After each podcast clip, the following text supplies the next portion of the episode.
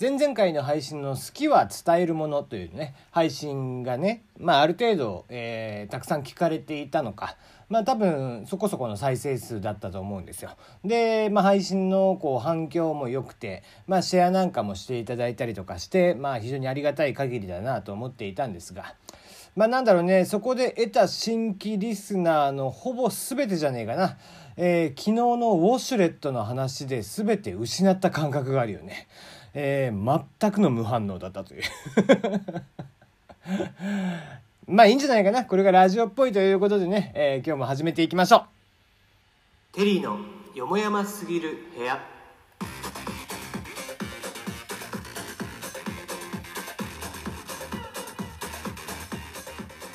改めましてこんばんはテリーでございます皆様いかがお過ごしでしょうか？えー、この番組は僕が個人的に気になっている情報ニュース話題などからピックアップしてきたコメントをしていくという番組でございます久々に、えー、前に話していたテンプレを言うと噛むっていう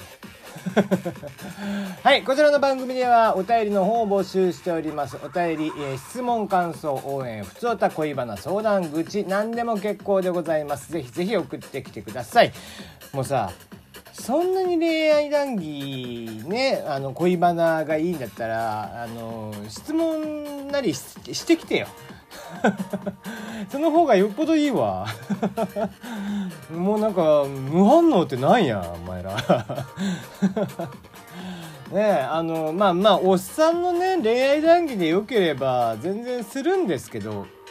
別にいいんだよ。恋の相談とかさあのしたらこうね東京 FM なんかでやっているような10時台とかでやっているようななんだろうスクールオブロックみたいな感じになるんでしょきっと、うん、スクールオブロックを全然聞いたことがないですけどもね。はい、えー、全然いいです。逆にねえー、まあ深夜ラジオジャンクなんかでありそうなこう童貞たちが、えー、聞くラジオっぽい感じの下ネタでも結構ですしね。どっちかいいから何か送ってこいというね。もうやっぱりね、反応がないっていうのが一番怖いですね。あの、喋ってて。なので、ぜひね、送ってきていただけたらなと思っておりますが、えー、ゴールデンウィークも終わりまして、はい。まあ、いよいよもう次は、でもなんか8月、まあ、お盆休みとかがある人は、またちょっと長めのね、えー、休みがあるということで、えーまあそういう人たちはそこまで頑張るということですね。まあ6月とかがね、えー、祭日がない。だから6月あたり祭日1個作るべきだよね、やっぱりね。なんだろう、まあもし作るとしたら何ですか？雨の日とかですか。海の日、山の日あるからね。うん。まあだから雨の日ぐらいしかないですよね、きっとね。まあつってね、最近はこう、梅雨とかにも東京はそんな雨が降らなかったりだとか、うん、するんだよね。あんまり梅雨っぽい梅雨って最近のあんまりないなっていう気もせんでもない。どっちかっていうとなんか、7月とか、えー、もしくは去年だったらね、8月入ってから結構雨降りましたもんね。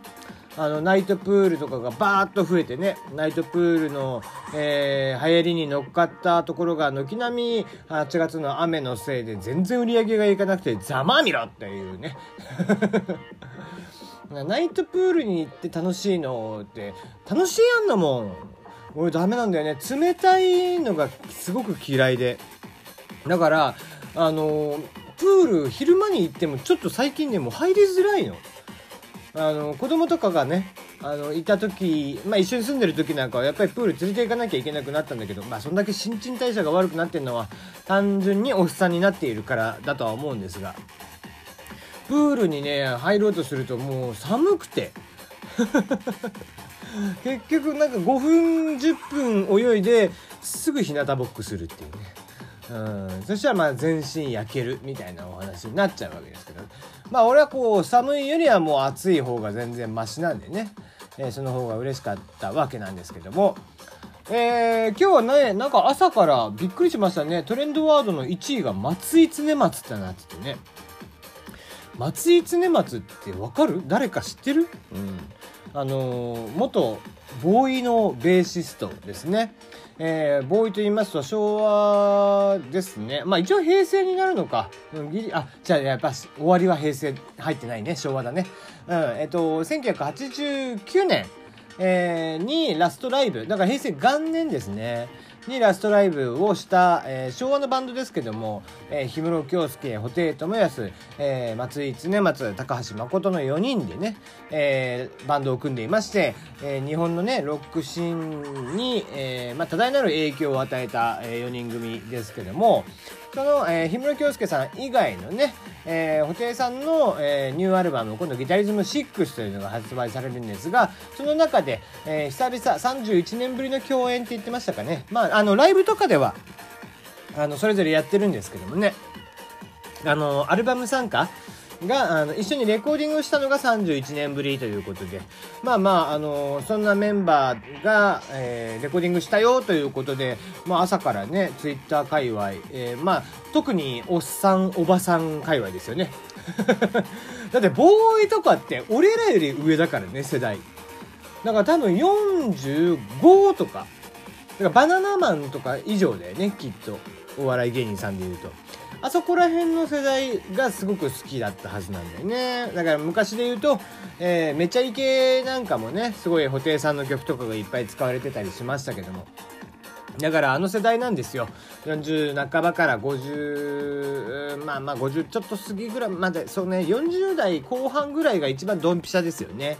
えー、その世代の人たち。まあ、僕もね、あの、姉貴が八甲上ということで、えー、ちっちゃい頃からずっとボーイを聞いて育っていて、小学校1年生の時にね、ボーイをずっと聞いてましたけどね。で、えー、中学校に入ってボーイのコンプリートボックス買ったりとかしてましたね懐かしいで、えー、まあ学生時代ぐらいまで二十歳ぐらいまでは布袋さんのライブも行ってたりしましたねまあ今や今や全然ですけどね。だからそれこそ MBS コラボでかけてもらった曲なんか、布袋さんの「ポイズン」ですよね。反町さんの方じゃないですよ、えー、言いたいことが言える方のポイズンね。そっちの方は、えー、非常に懐かしい青春の、えー、ナンバーという感じになっておりますが。はい、えー、まあそんなね、音楽関連のニュースもいろいろありまして、えー、ビバラロック、えー、都市型ロックフェスティバルですね、えー、もともとロッキンオンジャパンの、えー、編集長をやってた鹿野さん、えー、がですね、独立されて、えー、立ち上げられたあの、ロックイベントですね。フェスです。で、これが都市型ロックフェスとして、えー、埼玉スーパーアリーナを中心にあの近辺でやると。えー、埼玉スーパーアリーナ内に、えー、2、3個エリアを作って、あとその外のエリアとかも公園のところも使ってね、えー、ロックフェスとかをやっていて、そ、そこにね、今年初めて、えー、前村千秋さん、まあ、俺がこう何回もこのラジオでも言っている前村千秋さんという、えー、新人の方が出られてたっていうので、えー、あ、そうだったんだよな、とか思いながら、そしたら YouTube 見てたらさ、上がってんの？撮ったやつ。で、まあもちろん多分ファンの方が撮ってあげてるんだけど、ね、何がいいって、前村千秋さんのライブって、ファンの方撮ってあげてっていう、本人が言ってんだよね。で、まあ、音楽のあり方って多分今後そうなっていくんだろうなと。まあ、海外はね、もう今やそれが主流になっていて、してるんだけど、日本のアーティストって未だにさ、えー、撮ってあげたりとかできないでしょ？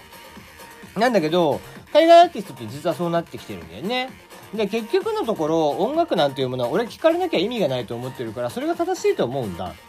で、やっぱりたくさんの人に聞いてもらって、で、言ってもライブに来てもらうっていうのが一番いいわけで、で、ライブで伝わる空気っていうのもあるんだよね。うん。CD だけ聞いてて伝わるとか、えー、いうのは、まあ、もう一部、そのアーティストの一部であって、やっぱりライブの会場来てもらって、MC も含めて、えー、ライブの演出も含めて、えー、どういう曲順でやるのかとか、えどういうアレンジでやるのかとかいうのも含めて、やっぱり生で見てもらうというのが一番のアーティストに対しての、え体験になるわけですよね。その触りでもちょっとでも知ってもらうっていう意味では、えー、シェアをしてもらうっていうのは、まあ、すごく大事かなと思っていて、まあ、これはラジオなんかもそうだと思うんだよね。で、俺らが喋っていること、えー、っていうのを、えー、まあ、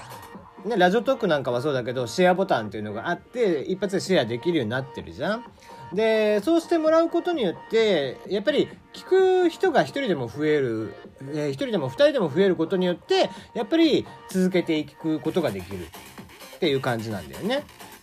うん、アーティストなんかもそう、えー、やっぱり聞いてもらって、えー、聞く人がいっぱい認知度が上がってで、えー、その中で CD を買ってくれる人がいる。配信を買ってくれる人がいる。ライブに見に来てくれる人がいるみたいな話になってくるわけで。なのでね、まあもちろんこう、普段いいねボタンとかを押してとかっていう風に、え、たまに言うようにしてますけども、もちろんそのいいねボタンをたくさん押してもらうのもありがたいですし、反響があるっていうのは僕らもすごく嬉しいんですけども、えー、まあ10個シェアボタンを押されるより1個ね、あ10個いいねボタンを押されるよりもシェアボタンを1人でも2人でも押されてて、えー、そのツイートがこっちにね、えー、見えた方がまあ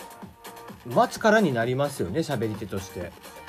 なのでね、ぜひぜひ、えー、あ、この回面白かったなっていうものがあれば、別にこれは僕だけの話じゃなくて、シェアをしてもらう。うん、なかなかその音楽とか、えー、もそうですし、まあ音楽はね、多少そのプロのアーティストなんかは優先とかもあったり、えー、するし、まあテレビなんかでもあるんで、え、いいとは思うんだけど、このラジオっていう媒体、うん、これは地上波もそうなんだけど、ラジオっていう媒体って、やっぱりバズらないものなんだよね。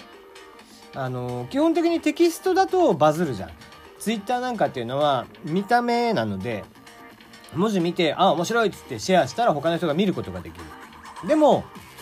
ラジオとか、こういう音声媒体とかっていうのは、やっぱり、そういうのを聞くっていう能動的な作業が入ってくるから、あの、受動的じゃなくてね、え受け手じゃなくて自分から聞きに行くっていう作業が必要になるんで、あの、ぜひぜひね、聞いて、あ、面白かったなって思ったら、あの、僕だけじゃなくてシェアをしていっていただくっていうのが、まあ、よりね、このラジオトーク全体、えー、そして喋り手の人のレベルを上げていくっていうことにもつながっていく、まあ、より面白い配信ができていくというね、えー、ことにつながっていくんじゃないかななっていうね、えー、真面目に喋っちゃった。